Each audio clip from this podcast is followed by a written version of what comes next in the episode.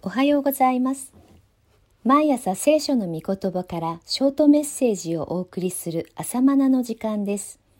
今日はルカの福音書2章7節の御言葉です。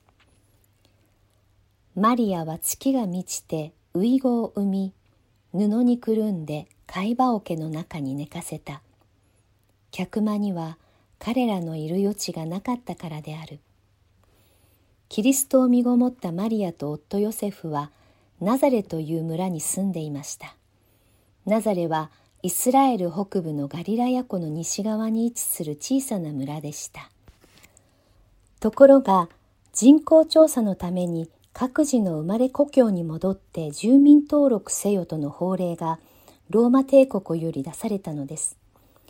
そのためにヨセフとマリアはナザレから南へ100キロ以上もあるベツレヘムに旅立たなければなりませんでした。その旅先であるベツレヘムで月が満ち、マリアはキリストを出産することになったのです。もしこの法令が出されていなかったなら、キリストはベツレヘムで生まれるという予言は成就しませんでした。預言者ミカはキリストの出生について、ベツレヘム・エフラタよ、あなたはユダの士族のうちで小さいものだが、イスラエルを治める者があなたのうちから私のために出る。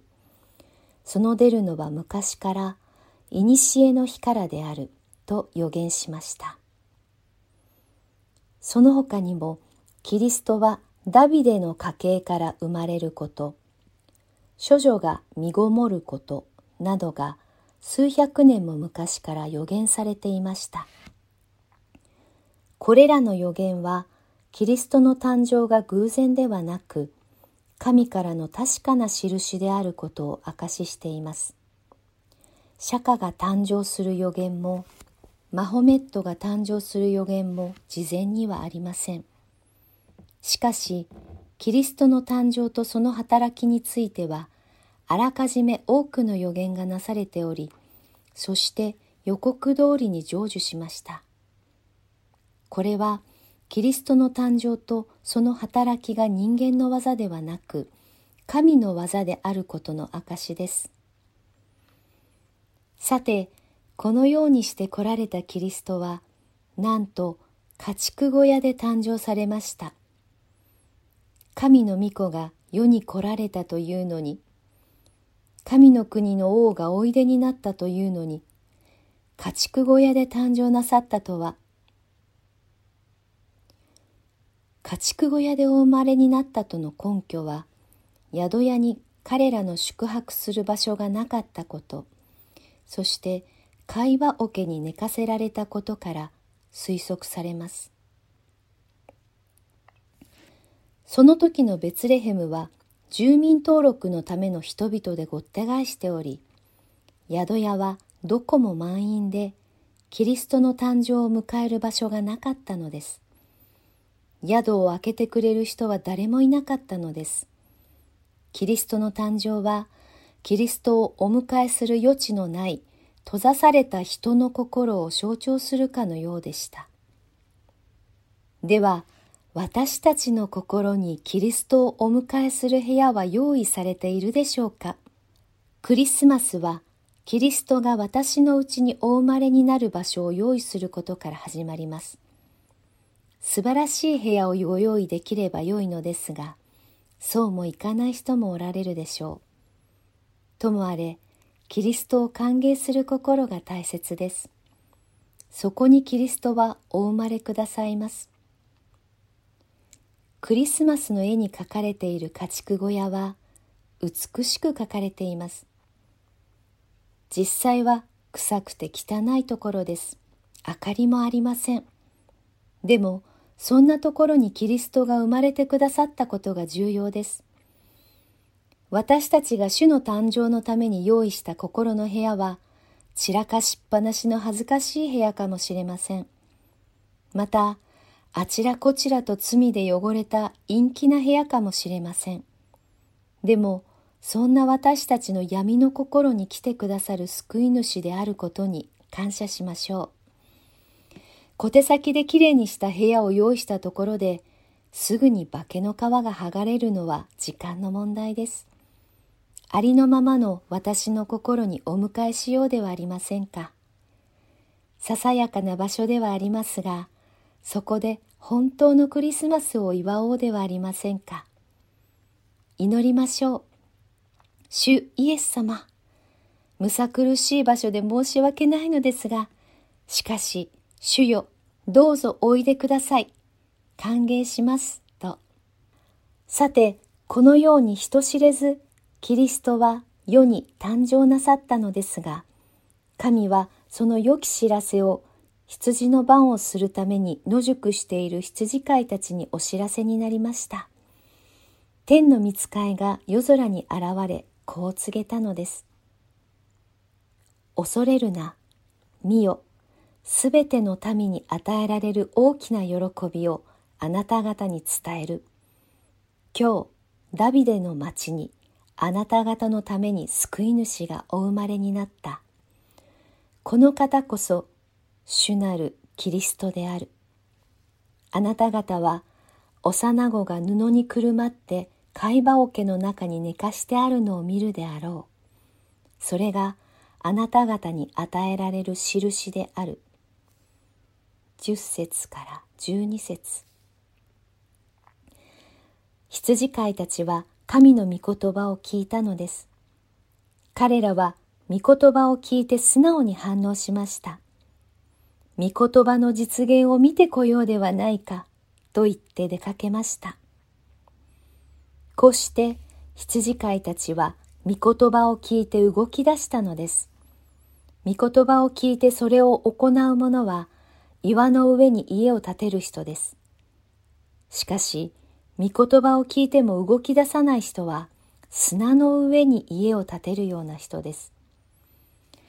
御言葉を聞いて行動した結果、羊飼いたちは見聞きしたことが何もかも自分たちに語られた通りであったので、神をあがめ、また賛美しました。主が語られた御言葉はその通りだったと確認できる人生は何と幸いでしょうか。イエス様が私に語られたことは何もかもその通りだったと知って神をあがめ賛美しようではありませんか。先の第一章では御言葉の通りが好みになりますようにと御言葉の実現のために自分を提供する信仰を見ました。そして第2章では御言葉を聞いて素直に行動する信仰が記されています。信仰とは見えない世界に目を注ぐことです。神の御言葉は見えない世界です。見えているのは文字です。神の御言葉は文字という器に盛られた見えない世界です。御言葉という見えない世界を信じて行動していく。これが信仰です。さて、なぜ神はキリスト誕生の知らせを羊飼いに告げたのでしょうか。方や立法学者たちに知らせたなら、主がお知らせくださったその出来事を見てこようではないかと彼らは言っただろうか。彼らは御言葉を聞いても行動しなかったことでしょう。事実、東方の博士らがキリストの誕生を祝うためにやってきたとき、立法学者らはキリストの生まれる場所まで学んでいました。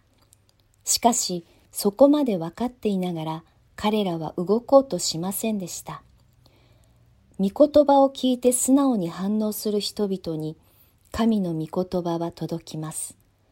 御言葉を行うことに失敗してもよいのです。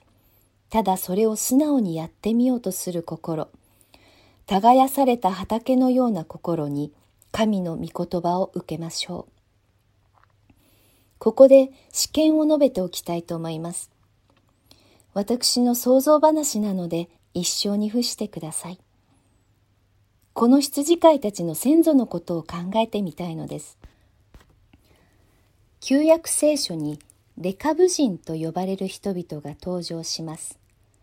モーセが民を率いて出エジプトした際にモーセの舅とその息子が荒野の旅を支援しました。